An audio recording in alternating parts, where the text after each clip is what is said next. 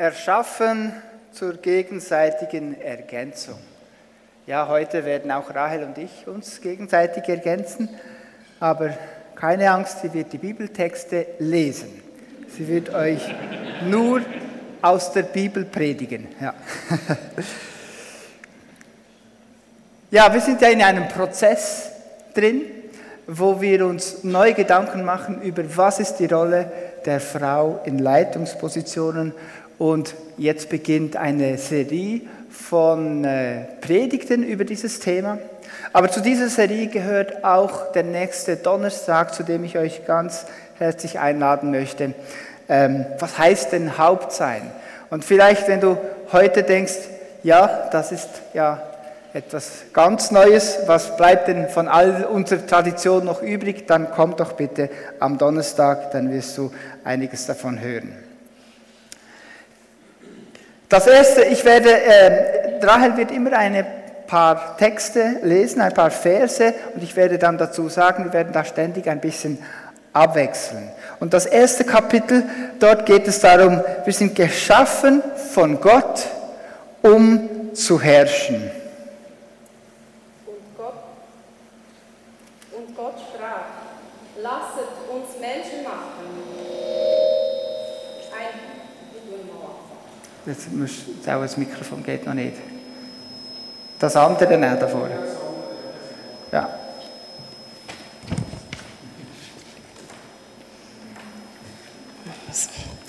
Und Gott sprach, lasset uns Menschen machen, ein Bild, das uns gleich sei, die da herrschen über die Fische im Meer und über die Vögel unter dem Himmel und über das Vieh und über die ganze Erde und über alles Gewürm, das auf Erden kriecht. Und Gott schuf den Menschen zu seinem Bilde. Zum Bilde Gottes schuf er ihn und schuf sie als Mann und Frau. Das Erste, was uns auffällt, ist, dass Gott, als er den Menschen erschuf, nicht einfach sprach und es geschah, wie zum Beispiel bei den Wäldern, bei den Sternen, bei den Tieren, sondern Gott bespricht mit jemandem seinen Plan. Er sagt, lasst uns Menschen machen.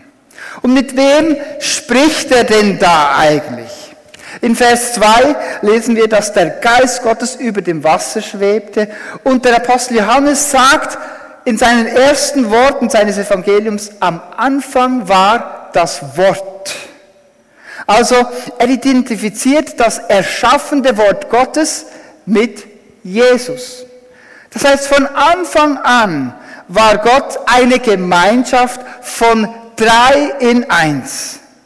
Und zusammen planen sie den Menschen. Der Mensch ist also kein Zufallsprodukt der Evolution. Ich will nun nicht in eine große Diskussion eintreten über, wie Gott geschafft, den Mensch geschaffen hat, mit oder ohne Evolution. Da sind sich die Theologen selbst nicht einig. Aber etwas wissen wir ganz klar und der inspirierte Autor möchte keinen Zweifel daran lassen. Der Mensch ist kein Zufallsprodukt einer evolutionistischen Entwicklung, sondern Gott hat ihn ganz minutiös und perfekt geplant. Dass selbst der, der ja alles weiß, sich mit dem Geist und mit dem Wort, was Jesus ist, berät. Das merken wir auch daran, dass der Mensch in der Schöpfung eine unzweifelhaft herausragende Rolle spielt. Kein Tier wurde mit so einem Verstand ausgestattet, mit Moral, mit Ethik, mit dem Wissen um Gut und Böse. Und kein Tier sucht nach Gott. Der Mensch wurde von Gott in ganz spezieller Weise durch seinen Geist belebt und beseelt wie wir in Kapitel 2 lesen werden. Und das unterscheidet ihn ganz klar auch von den Tieren. Denn wie keine andere Kreatur in der Schöpfung wurde der Mensch zu Gott hingeschaffen. Und wenn Gott aus dieser Gleichung weggelassen wird, dann fehlt beim Menschen etwas ganz Grundlegendes und Essentielles. Der Mensch wurde auch zuletzt geschaffen, nach allen Tieren Das heißt, er ist auch der Höhepunkt der Schöpfung. Es ist, als wäre alles nur für ihn geschaffen worden. Die ganze Umgebung, damit die Menschen darin wohnen. Die ganze Schöpfung zielt auf den Menschen, damit sie darin in Beziehung zueinander, aber eben in Beziehung zu Gott leben können und ihn in der Schöpfung verehren können. Und Gott schuf den Menschen zu seinem Bilde. Zu seinem Bilde schuf er ihn. Also ein Satz, der vorwärts und rückwärts gelesen werden kann. Und wenn in der hebräischen Sprache etwas zweimal und sogar noch vorwärts und rückwärts wiederholt wird, dann ist es ganz, ganz wichtig. Und vielleicht denkt ihr, ja, das habe ich alles schon mal gehört. Wir haben vor zwei Jahren mal eine Predigt darüber gehabt und einiges werdet ihr jetzt wieder hören. Aber manchmal tut es auch gut, einiges zu wiederholen. Das Wichtige ist, dass wir Gottes Ebenbild sind. Das heißt wortwörtlich, wir sind Gottes Abbild. Das heißt, wir sind Zeichen seiner Herrschaft. Was heißt das? Wir sind Gottes Abbild. Man kann es so vergleichen, während der Zeit des Kommunismus wurden in allen Republiken der Sowjetunion Abbilder, also so riesige Statuen von Lenin oder Stalin aufgestellt. Sie sollten allen Völkern der Sowjetunion daran erinnern, dass hier der russische Kommunismus herrscht. Als dann die Sowjetunion zusammenbrach, wurden dann vielerorts diese Statuen heruntergerissen, weil die Menschen unabhängig sein wollten. Und genauso sind die Menschen Abbilder Gottes, die seine Herrschaft im Land symbolisieren. Doch es sind keine steife Leninstatuen, sondern lebendige Botschafter, seine Mitarbeiter, Gottes Mitarbeiter, mit dem Auftrag, verantwortungsvoll mit dem, was Gott geschaffen hat, umzugehen. Wir sind Zeichen der Herrschaft Gottes in unserem Land. Das heißt, wir haben einen Auftrag. Und Gott segnete sie und sprach zu ihnen, Seid fruchtbar und mehret euch und füllet die Erde und machet sie euch untertan und herrschet über die Fische im Meer und über die Vögel unter dem Himmel und über alles Getier, das auf Erden kriecht. Hier in diesen Versen geht es wirklich um Hierarchie. Hier geht es um, wer ist wem untertan. Und hier geht es darum, wer entscheidet und wer trägt die Verantwortung für all das. Wer? Du bist verantwortlich. Du bist verantwortlich für die Schöpfung. Machet alles untertan. Herrschet. Der Auftrag, verantwortungsvoll über die Schöpfung zu herrschen, wurde an Männer und Frauen gleichermaßen gegeben. Wenn es bei der Schöpfung um Rollen ginge, dann hätte Gott gesagt, die Frauen sollen bitte kochen und die Männer sollen jagen gehen. Doch das steht hier nicht. Beiden wurden, wurde der Auftrag gegeben, die Erde zu bewahren und zu bebauen und vertrauensvoll, verantwortungsvoll über sie zu herrschen, als die Vertreter Gottes, als die eben Abbilder oder Statuen, Abbilder von Gott. Beide sind auch Gottes Ebenbild. Nicht nur, weil sie einen gemeinsamen Auftrag haben, sondern weil sie sich nur zusammen, weil sie nur zusammen Gott charakterisieren können. Und damit komme ich zurück auf Vers 27. Gott hat den Menschen geschlechtlich, also Mann und Frau gemacht. Wörtlich steht ja dort eigentlich, er hat den Menschen männlich und weiblich gemacht obwohl ja Gott selbst nicht geschlechtlich ist. Das heißt aber, dass nur beide zusammen den Charakter Gottes abbilden können. Gottes Eigenschaften werden nicht nur männlich beschrieben in der Bibel. Jesus selbst sagt in Matthäus 23, Vers 37, dass Gott, der Vater, sein Volk umsorgt und beschützt wie eine Henne ihre Küken unter ihren Flügeln. Und es gibt viele andere Beispiele in der Bibel.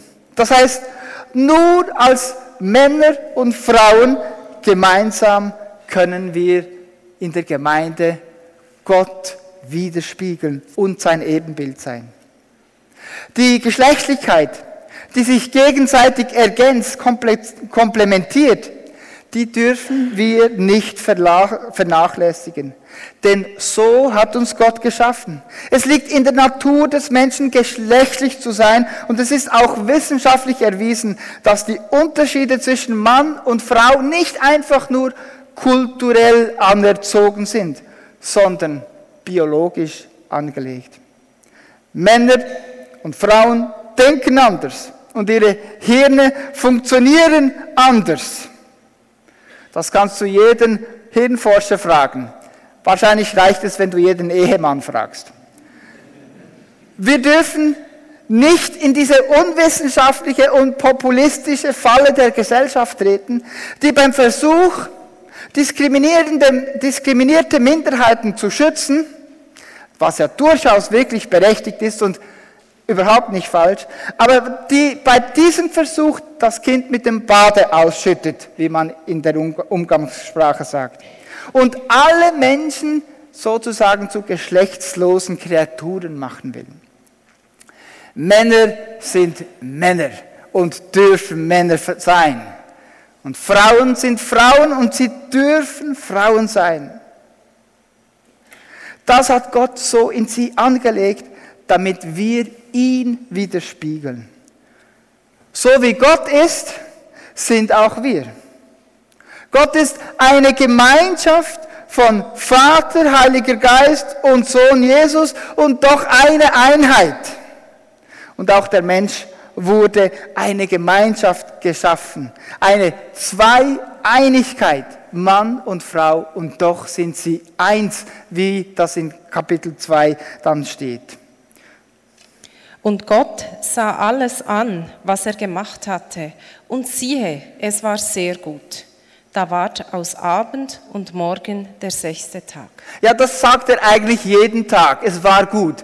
Aber nach dem sechsten Tag, also nachdem er den Menschen geschaffen hatte, hatte sagt er, es war sehr gut. Merkt ihr das? Es war sehr gut. Es kommt später noch.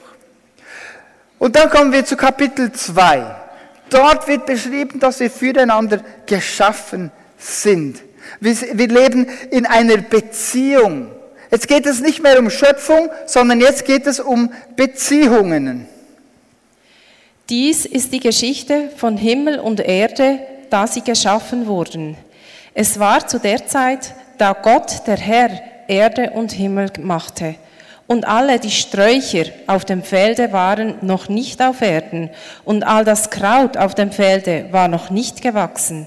Denn Gott, der Herr, hatte noch nicht regnen lassen auf Erden, und kein Mensch war da, der das Land bebaute. Äh, merkt ihr diese Worte, die ich da angestrichen habe? Sträucher, Felder, Kraut, Land bebauen, die kommen alle wieder vor, ganz am Ende von Kapitel 3. Das heißt, der Autor spannt hier einen Bogen bis ganz zum Ende, wo die Strafe ausgesprochen wird über äh, den Mann und der Frau, als es zum Sündenfall kam. Das heißt, hier ist eine große Geschichte. Und zuerst hören wir, wie die Beziehungen geschaffen worden sind zwischen Mann und Frau und dann der Sündenfall, der all diese Beziehungen zerstört.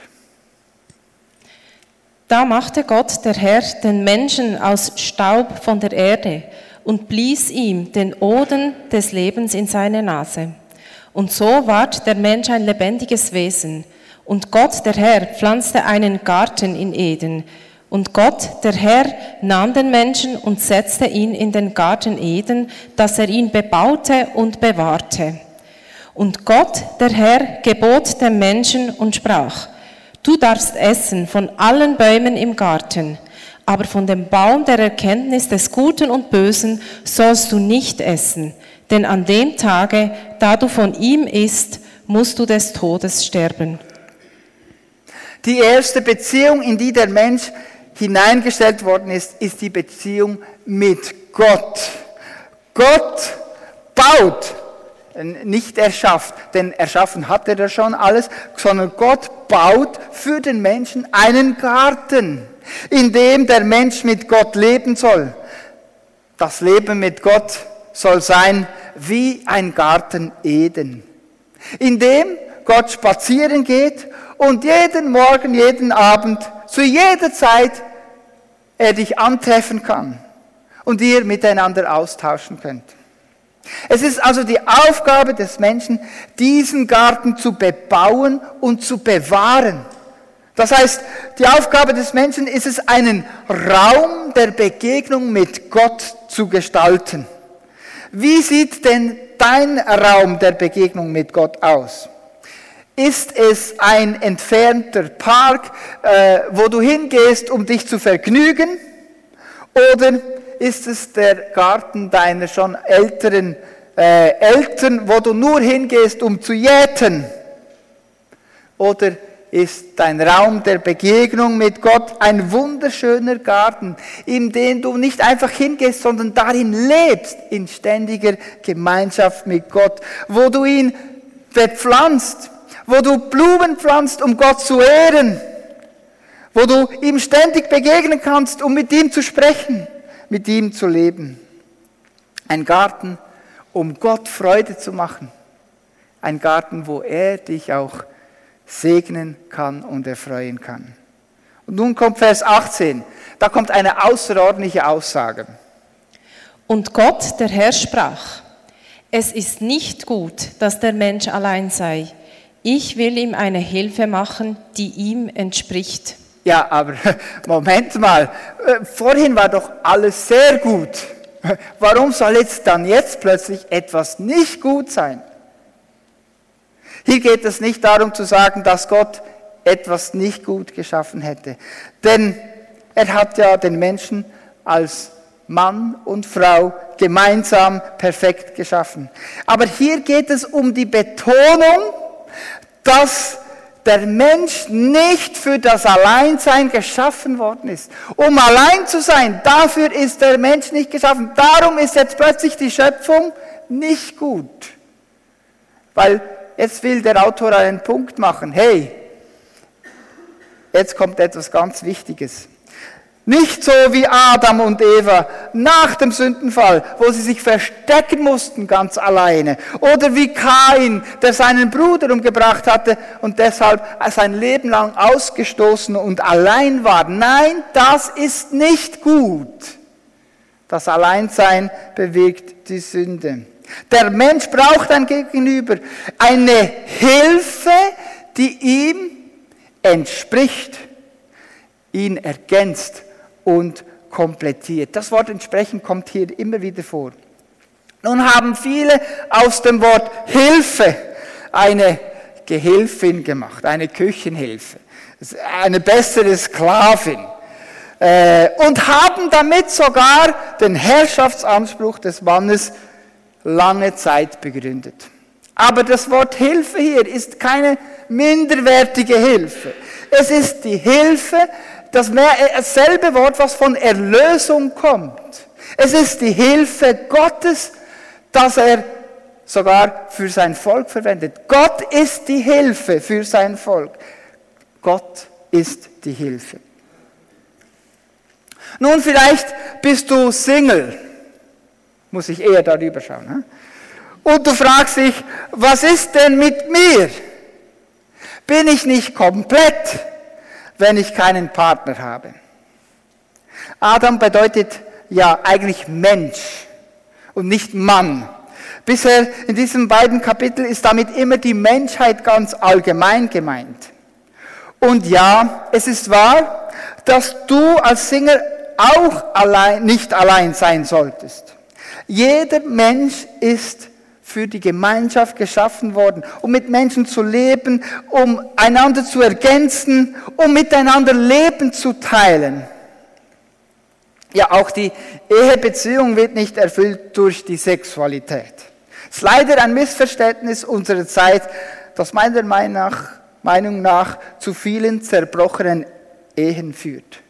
Für eine gute Ehe braucht es viel, viel mehr. Es braucht gegenseitigen Respekt. Es braucht Liebe, Annahme, es braucht Verletzlichkeit, Vergebung, Vertrauen, Unterordnung. Das sind Dinge, die die Bibel aber nicht nur von Ehepartnern verlangt, sondern jegliche Gemeinschaft, besonders in der Gemeinde, erfüllen soll und kann. Und viele erwarten ihre Erlösung von ihrem Ehepartner.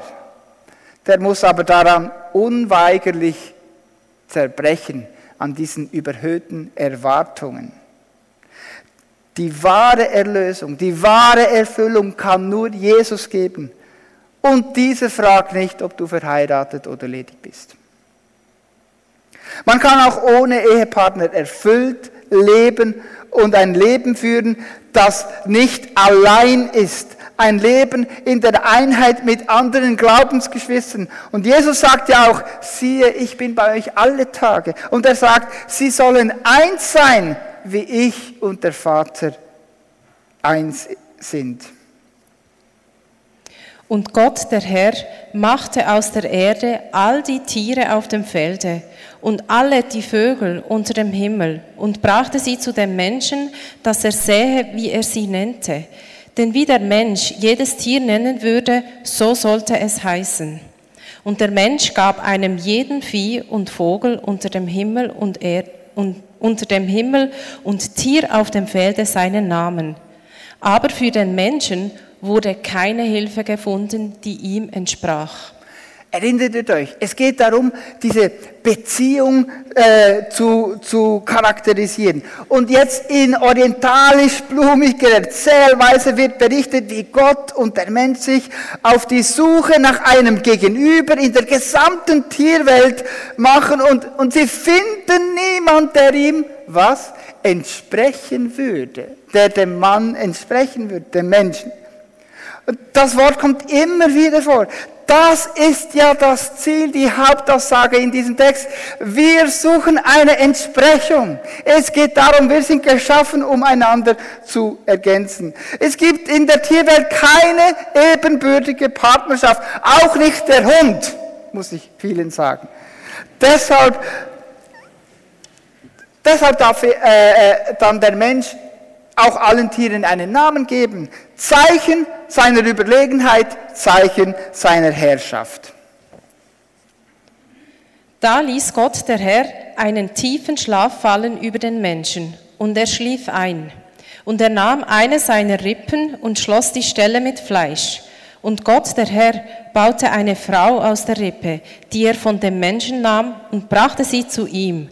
Da sprach der Mensch, die ist nun Bein von meinem Bein und Fleisch von meinem Fleisch. Man wird sie Männin nennen, weil sie vom Manne genommen ist. Seht ihr, hier steht es ganz klar, dass der Mann über der Frau steht, denn sie wurde aus einer kleinen Rippe geschaffen. Und der Mann äh, hat ja die Frau auch benannt, auch das sollte doch hier ein Zeichen der Herrschaft sein, oder etwa nicht? Das möchte ich doch etwas hinterfragen. Erstens, das Wort Rippe, das hier benutzt wird, heißt eigentlich Gerippe oder Hälfte eines Gerippes oder es kann auch Flügel heißen. Es wird an anderer Stelle auch für die zwei Flügeltüren des Tempeltores verwendet, die sich gegenseitig ja total ergänzen und perfekt ineinander passen. Und sie sind ganz genau gleich aufgebaut, einfach spiegelverkehrt. Die Frau wurde also aus der Hälfte des Mannes geformt und nicht aus einem kleinen Rippchen. Und zweitens, der Mensch benennt ja die Frau gar nicht. Er sagt nicht, sie soll Eva heißen oder noch nicht, das kommt erst später. Das geschieht dann am Ende, als die Beziehungen schon zerstört waren. Nein, der Mensch, das heißt ja Adam, erwacht und sagt ganz überrascht, wow, das ist ja Fleisch von meinem Fleisch, Gebein von meinem Gebein. Sie ist genau gleich aufgebaut wie ich und hat die gleichen Eigenschaften, also wieder entsprechen. Eine Frau, die ihm entspricht, haben sie gesucht. Also sogar der Mensch macht hier eine Aussage, dass sein Gegenüber ihm total entspricht. Dann sagt er etwas verdutzt, ja, sie soll, ja, wie soll sie denn heißen? Hm, äh, pff, Männin, ich heiße Mann, sie heißt Männin. Ich, Isha auf Hebräisch. Das ist dasselbe Wort, einfach weiblich. Ja, wir haben es ja gelesen. Sie wurden geschaffen, männlich, weiblich. Geschaffen eben zur gegenseitigen Ergänzung. Er gibt ihr also gar keinen neuen Namen, der ihm das Recht geben würde, über sie zu herrschen, sondern er nennt sie einfach ganz genau gleich, wie er heißt, einfach weiblich. Nun wird immer wieder behauptet, der Mann habe eine höhere Stellung als die Frau, weil er zuerst geschaffen worden war. Und Paulus selbst sagt das ja in 1 Timotheus 2, Vers 12. Doch vorhin haben wir doch gesehen, dass der Mensch über die Tiere herrschen darf, weil er zuletzt geschaffen worden war. Wäre es so, dann müsste die Frau über den Mann herrschen. Hm, ich weiß nicht, ja, ob das gut käme, weil sie ja zuletzt geschaffen worden war. Nein, sie sind beide gleichzeitig geschaffen worden. Ich vermute, dass Paulus diese Spannung auch kannte und wir müssen auch lernen, mit dieser Spannung umzuleben. Paulus war ein Jude und er konnte viel besser die Bibel verstehen als ich. Dass er so das sagt, 2000 Jahre später, zu Timotheus, der in Ephesus in einer Gemeinde war, das muss einen ganz besonderen Grund haben. Einen Grund, der ganz konkret mit der Gemeinde in Ephesus zu tun hat. Und wenn ihr wissen möchtet, welcher Grund das ist, bleibt weiter dran, kommt zu den Gottesdiensten oder zum Feg aktuell, dort wird dann das auch behandelt. Aus den ersten zwei Kapiteln der Bibel, aus der Schöpfung also heraus, können wir keinen Herrschaftsanspruch ableiten. Dieser kommt als Folge der Sünde. Darum wird ein Mann seinen Vater und seine Mutter verlassen und seiner Frau anhangen, und sie werden sein ein Fleisch. Und sie waren beide nackt, der Mensch und seine Frau, und schämten sich nicht. Mann und Frau wurden also geschaffen, dass sie sich ergänzen, um ein Fleisch zu sein. Diese neue Einheit der Ehe ist sogar stärker als jede familiäre Verbundenheit mit den Eltern oder Geschwistern. Und ganz viele Probleme in der Ehe haben damit zu tun, dass Ehepartner die Abhängigkeit von den Eltern nicht verlassen haben, um mit dem Partner eins zu werden. Wenn es etwas gibt, das wir schöpfungsgemäß, man sagt auch schöpfungstheologisch, über Mann und Frau aussagen können, dann ist es das, dass sie geschaffen worden wurden, um eins zu sein, dass sie sich perfekt ergänzen und dass sie einander brauchen. Auch Jesus und Paulus berufen sich immer wieder auf diese Verse. In Matthäus 19, Vers 5 zum Beispiel oder Epheser 5, Vers 31.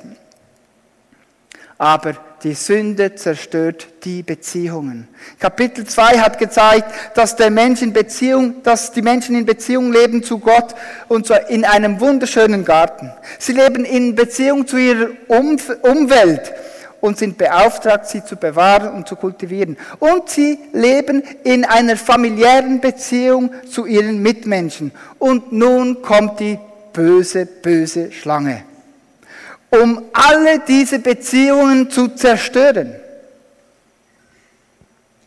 Und die Schlange war listiger als alle Tiere auf dem Felde, die Gott der Herr gemacht hatte, und sprach zu der Frau, ja, sollte Gott gesagt haben, ihr sollt nicht essen von den Bäumen im Garten?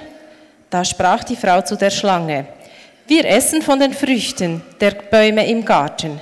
Aber von den Früchten des Baumes mitten im Garten hat Gott gesagt, esset nicht davon, rühret sie auch nicht an, dass ihr nicht sterbet. Die Schlange sät Zweifel im Herzen der Frau. Ist Gott denn wirklich so geizig, dass er euch ganz verbietet, von allen Früchten zu essen? Nein, nicht von allen Früchten, sagt Eva richtig. Merkt ihr, das ist die List des Teufels. Er möchte in uns Zweifel an der Liebe Gottes und an seiner Güte säen. Auch als er Jesus versuchte, sagte er ihm, Lukas 4 ist das, bist du wirklich Gottes Sohn? Dann verwandle diesen Stein in Brot. Er stellt also die Kindschaft in Frage. Unsere Angehörigkeit an Gott stellt er in Frage.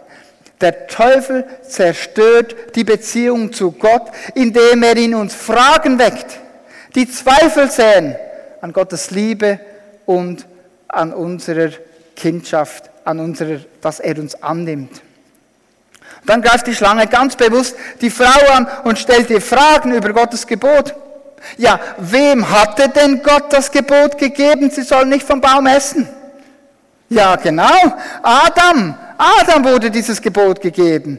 Die Frau hat es erst aus zweiter Hand erfahren. Also die Schlange weiß ganz genau, was sie angreifen muss. Adam ist zwar nicht intelligenter als seine Frau, aber er ist in diesem Fall sicher besser informiert oder direkter informiert, weil nur er mit Gott geredet hat. Und damit treibt die Schlange einen Keil zwischen Mann und Frau, denn er nutzt ihre Unterschiede aus. Nicht zur Ergänzung, sondern um sie auszuspielen. Auch an den Gegensätzen scheitern viele Ehen, weil sie sie nicht zum Segen oder zur Ergänzung werden lassen, sondern zum Fluch der Trennung. Da sprach die Schlange zur Frau, ihr werdet keineswegs des Todes sterben. Seht ihr, äh, die, die, Schlange, die Schlange sät schon wieder Zweifel an Gottes Wahrhaftigkeit. Er will euch nur etwas vorenthalten. Er sagt nicht die ganze Wahrheit. Dabei ist sie doch die Meisterin der Halbwahrheiten.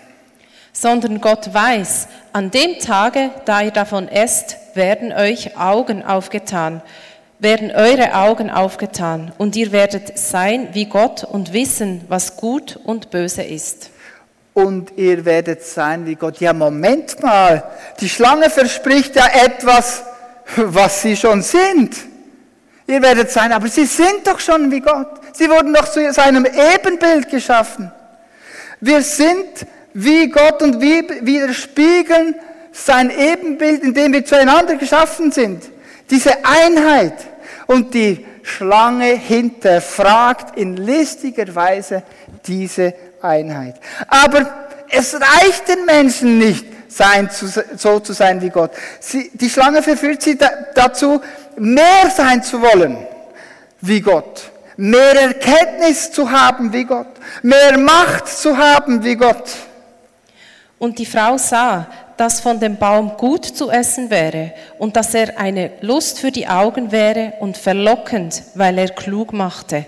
Und sie nahm von der Frucht und aß und gab ihrem Mann, der bei ihr war, auch davon und er aß.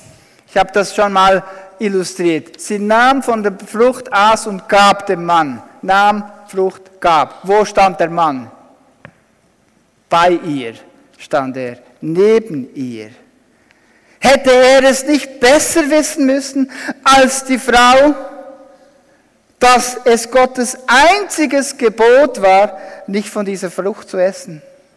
Ihm wurde es doch gesagt. Das ist doch seine Verantwortung. Wenn die Frau verführt, also ausgetrickst wurde, weil sie in diesem Fall nicht direkt informiert war, hat Adam wieder besseres Wissen das Gebot Gottes ganz bewusst übertreten. Er stand neben ihr und hat alles mitbekommen. Doch er hat sich nicht interessiert, so wie viele Männer sich nicht um religiöse Dinge interessieren.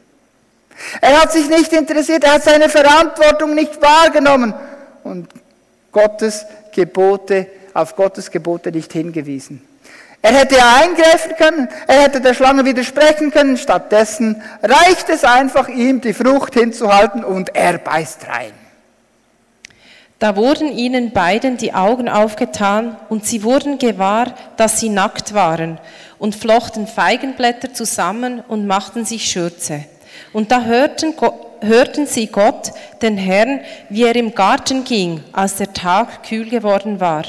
Und Adam versteckte sich mit seiner Frau vor dem Angesicht Gottes des Herrn zwischen den Bäumen im Garten. Und Gott, der Herr, rief Adam und sprach zu ihm, Wo bist du? Und er sprach, Ich hörte dich im Garten und fürchtete mich, denn ich bin nackt, und darum versteckte ich mich. Und er sprach, Wer hat dir gesagt, dass du nackt bist? Hast du gegessen von dem Baum, von dem ich dir gebot, du sollst nicht davon essen? Da sprach Adam, die Frau, die du mir zugestellt hast, gab mir von dem Baum und ich aß. Jetzt kommt Adams Sündenfall. Als Gott Adam sucht, ist eigentlich lustig vorzustellen, Gott und Adam spielen Verstecken. Bei diesem Spiel kann er nur verlieren gegen den Allwissenden, oder? Aber Gott sucht den Adam, ja, das tut er, so wie er auch jeden Menschen sucht, jeden von euch hier. Und er wird auch dich finden. Als sie sich finden, sagt Adam, ja, die Frau, die du mir gegeben hast. Siehst du, wie die Beziehungen zerstört worden sind. Adam beschuldigt seine Frau. Er nimmt die Verantwortung nicht auf, auf sich, obwohl er ja genauso schuldig ist. Adam will die Verantwortung für das, was eins ist, nicht übernehmen. Für das, was Gott zusammengeführt hat, muss doch einer sich verantworten. Adam. Und er macht es nicht. Er behandelt die Frau, wie wenn er sie nicht bräuchte, wie wenn sie nicht zu ihm gehörte. Warum ist denn Gott zuerst zu Adam gekommen?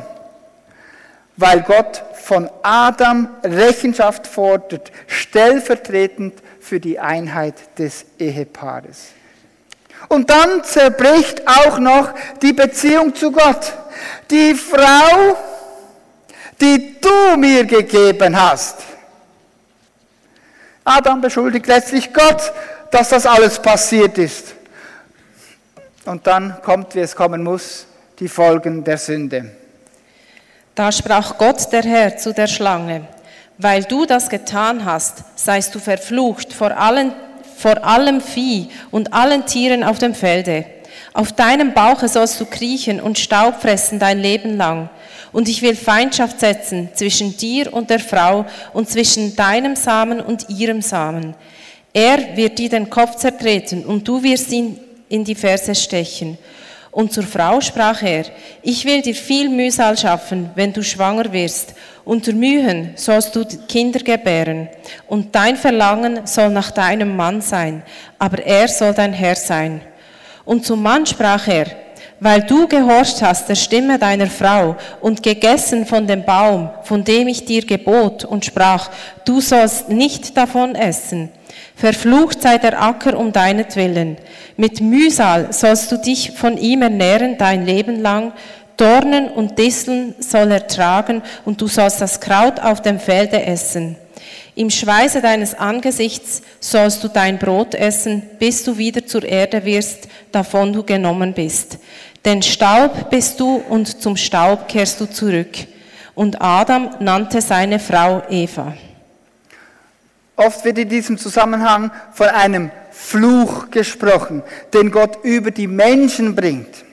Doch wenn du genau nachliest, dann wirst du sehen, dass die Schlange verflucht wird und der Acker verflucht wird. Aber bei der Frau kommt der Fluch gar nicht vor. Und Adam wird auch nicht verflucht, nur der Acker. Also sprecht doch bitte beim Kinderkriegen, bei den Schmerzen, bei der Geburt nie von einem Fluch. Das sind negative Folgen, ja, des Sündenfalls, aber sie sind kein Fluch. Es sind Zeichen, dass wir in einer gefallenen Welt leben. Schmerzen können auch ein Segen sein, vielleicht bei der Geburt besonders. Auch, dass die Frau nach ihrem Mann verlangen wird, heißt es ja in Vers 16, ist kein Fluch, auch keine Strafe, denn Dasselbe wird auch der Mann tun, wenn er sein Elternhaus verlässt, wie wir in Kapitel 2, Vers 24 gelesen haben. Er wird seine Frau anhangen oder nach ihr verlangen. Das ist genau dasselbe Wort wie für die Frau. Also sogar in ihrer Abhängigkeit zueinander sind sie gleich gemacht. Aber die negativen Folgen sind diese. Der Mensch entfremdet sich von der Natur, der Acker, auf dem er arbeitet, um zu überleben, wird zu seinem Grab. Der Tod wird zu einer ständigen, lauernden Gefahr.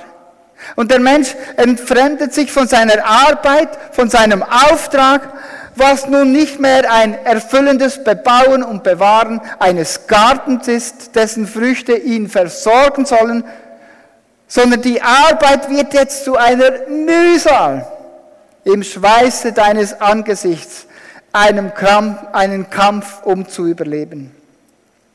Und der Mensch entfremdet sich von seiner Frau, denn als Stärkerer wird der Mann über seine Frau herrschen, bis sie sich Jahrtausende später emanzipiert und meint, auch mal über den Mann herrschen zu können.